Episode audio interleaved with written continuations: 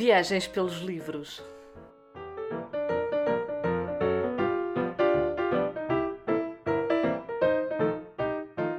Olá a todos, espero que esteja tudo bem com vocês. Hoje vou falar-vos de dois livros do nosso Nobel da Literatura, do José Saramago. Vou falar então da Caverna e do Caim. Foram dois livros que eu li recentemente.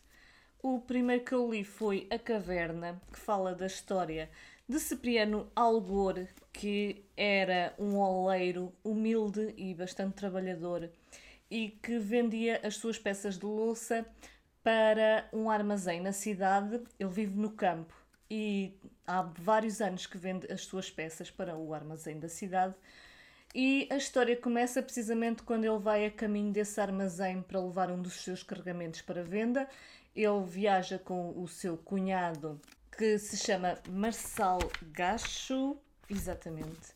E logo num primeiro capítulo ele vê a sua encomenda recusada porque as pessoas da cidade deixaram de comprar as peças de louça e passaram a comprar eh, peças em plástico. E ele vê-se então confrontado de repente com aquela dura realidade pelo facto de ir perder o seu meio de subsistência e a partir daí começa então a ver uh, as coisas a complicarem-se. Felizmente, a sua filha, ele vive com a sua filha na aldeia, o marido dela costuma visitá-la ali de semana a semana ou de 10 em 10 dias, porque ele vive ali no, na cidade, num, num quartel onde tem um trabalho e ele está nessa altura à espera de promoção. E há a perspectiva de ele brevemente conseguir uma morada, uma casa maior para trazer a sua mulher Maria, filha do Cipriano Algor, a morar com ele. E a ideia deles é trazer o Cipriano Algor a morar com eles. Acontece que ele está um pouco reticente em aceitar isso, porque a sua vida toda foi como oleiro, mas neste momento as coisas ainda estão, na verdade, em aberto. Como eu ia dizer, a sua filha vai ajudá-lo então a encontrar uma possível solução para aquela crise no seu trabalho. Embora durante um bom bocado da história nós não saibamos se isso vai dar muito certo ou não, mas eu não vou adiantar muito mais da história para vocês, porque acho que é interessante vocês descobrirem a partir daqui o que é que se passa neste enredo. A história, na verdade, não é nada de especial, não é algo muito complexo. É uma história bastante simples até, mas o que mais fascina, mais uma vez, em Saramago é a sua escrita e a forma como ele caracteriza os seus personagens, que faz com que nós sintamos muita empatia com esses personagens principalmente com este tipo de personagens que são personagens humildes, simples. E além disso, nesta história tenho que referir que existe a presença de um cão, e para mim isto diz-me bastante. Sempre que há um cão numa história com um papel especial, o livro acaba por ganhar um pouco mais do meu coração. E curiosamente, eu tenho reparado que também noutros livros de Saramago existe a presença de um cão que passa mais ou menos despercebido, mas em que ao mesmo tempo a sua presença ali torna-se indispensável. O título deste livro, A Caverna, é claramente a alusão à alegoria da caverna do Platão, até porque há duas cenas em que isso é muito evidente a alegoria da caverna, para quem não conhece, conta a história de um grupo de homens que sempre viveu dentro de uma caverna. Esses homens encontram-se presos dentro dessa caverna, virados para uma parede. Por trás deles encontra-se um pequeno muro, e por trás desse muro passam homens que levam recortes de figuras, de objetos e animais por cima desse muro, e por trás dessas figuras está uma fogueira que faz com que as figuras desses objetos e animais sejam projetados na parede que está em frente a esses prisioneiros. De forma que esses prisioneiros tomem essas sombras como uma realidade é uma alegoria que, no fundo, pretende mostrar-nos que aquilo que nós vemos no nosso mundo não é, no fundo, a realidade. Ou seja, as ideias das figuras são a sua forma mais perfeita. Ou seja, eu posso ter esta cadeira aqui, mas esta cadeira não é a ideia original, a ideia mais perfeita, não é o objeto em si mais real. Eu gostava de partilhar com vocês uma das passagens, de uma das minhas passagens preferidas deste livro, que hum, simula precisamente esta alegoria da caverna. Existem duas que fazem uma alusão muito direta à alegoria. A que tem mais impacto eu vou guardar para a vossa leitura, não, não, vou, não vou revelar aqui, mas vou revelar a primeira delas. Então, esta cena passa-se quando o Cipriano está muito pensativo dentro do seu forno, encontra-se sentado num banco virado para uma das paredes do seu forno e precisamente nessa altura passa o seu cunhado por trás dele e fala com ele. Não vale a pena acender o forno. A inesperada ordem era de Marçal, como foi também dele a sombra que durante um segundo perpassou na parede do fundo para logo desaparecer.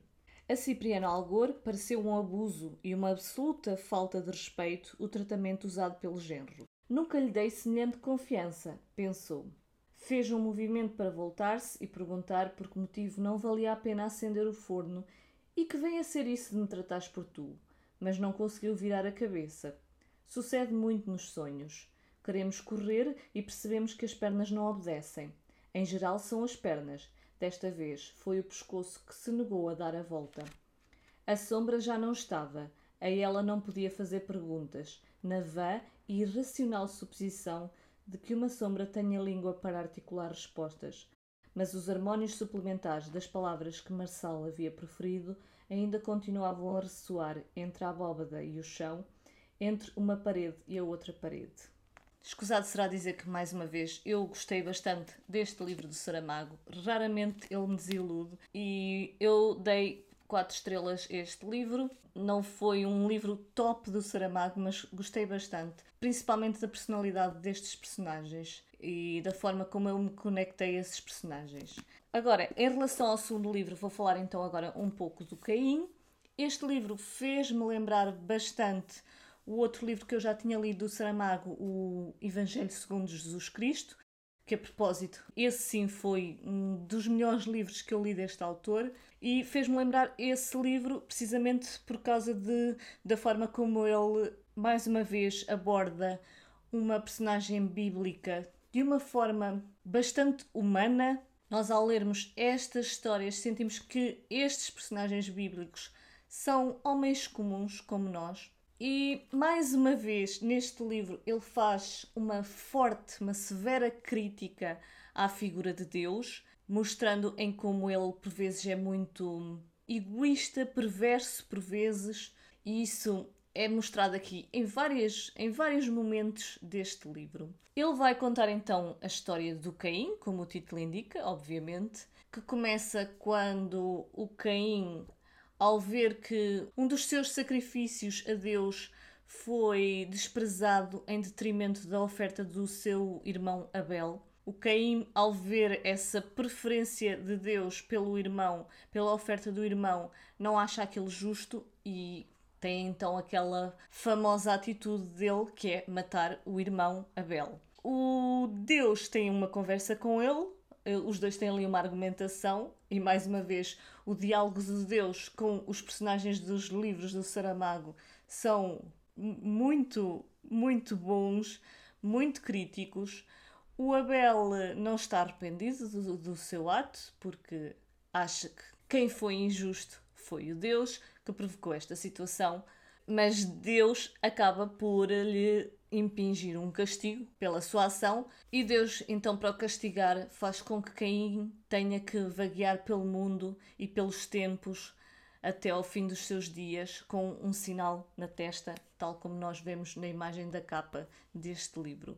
A partir dessa viagem que o Caim vai fazer, então, nós vamos assistir a vários atos de Deus, castigos, digamos assim, que ele impõe sobre os homens em episódios bíblicos que nós já conhecemos de alguma forma, mas que não, não lhe damos muita atenção, mas que o Saramago faz com que nós olhemos como realmente atos cruéis, como quando destruiu a cidade de Sodoma e Gomorra, ou como quando Deus ordena a Abraão para sacrificar o seu próprio filho.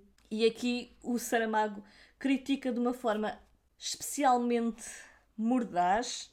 Eu vou ler-vos essa passagem que acho que mostra um pouco o tipo de escrita que o Saramago tem. Essa passagem começa então quando Deus ordena ao Abraão para sacrificar o filho e lhe diz: Leva contigo o teu único filho, Isaac, a quem tanto queres. Vai à região do Monte Mória e oferece-o em sacrifício a mim sobre um dos montes que eu te indicar. O leitor leu bem. O Senhor ordenou a Abraão que lhe sacrificasse o próprio filho. Com a maior simplicidade o fez como quem pede um copo d'água quando tem sede, o que significa que era costume seu e muito arraigado. O lógico, o natural, o simplesmente humano seria que Abraão tivesse mandado o Senhor à merda, mas não foi assim. Na manhã seguinte, o desnaturado pai levantou-se cedo para pôr os arreios no burro, preparou a lenha para o fogo do sacrifício e pôs-se a caminho para o lugar que o Senhor lhe indicara, levando consigo dois criados e o seu filho Isaac. No terceiro dia da viagem, Abraão viu ao longe o lugar referido. Disse então aos criados: Fiquem aqui com o burro, que eu vou até lá adiante com o menino, para adorarmos o Senhor e depois voltamos para junto de vocês. Quer dizer, além de tão filho da puta como o Senhor, Abraão era um refinado mentiroso, pronto a enganar qualquer um com a sua língua bífida que neste caso, segundo o dicionário privado do narrador desta história, significa traiçoeira, pérfida, aleivosa, desleal e outras lindezas semelhantes. Como vocês podem ver, a escrita de Saramago é imparável. Não é à toa que este é realmente um dos meus escritores favoritos. Ele escreve este livro já em 2009, apesar de, de ele ter já recebido quando lançou o Evangelho segundo Jesus Cristo em 1991, apesar de ter recebido na altura então fortes críticas e de ter sofrido as consequências da publicação desse livro, é curioso como ele em 2009 tem ainda a coragem de publicar um livro destes. O livro, como seria de esperar, foi fortemente criticado pela Igreja, mas felizmente junto dos leitores teve uma grande aceitação e foi um grande sucesso de vendas.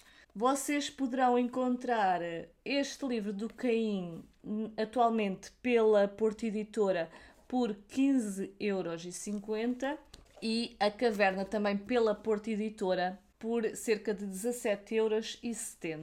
Bom, e é tudo por hoje. Espero que tenham gostado desta minha pequena review destes livros. Se estiverem a ouvir este podcast pelo Spotify, já sabem que podem ir deixar comentários no meu canal do YouTube. É tudo por hoje. Fiquem bem, boas leituras e até ao próximo vídeo.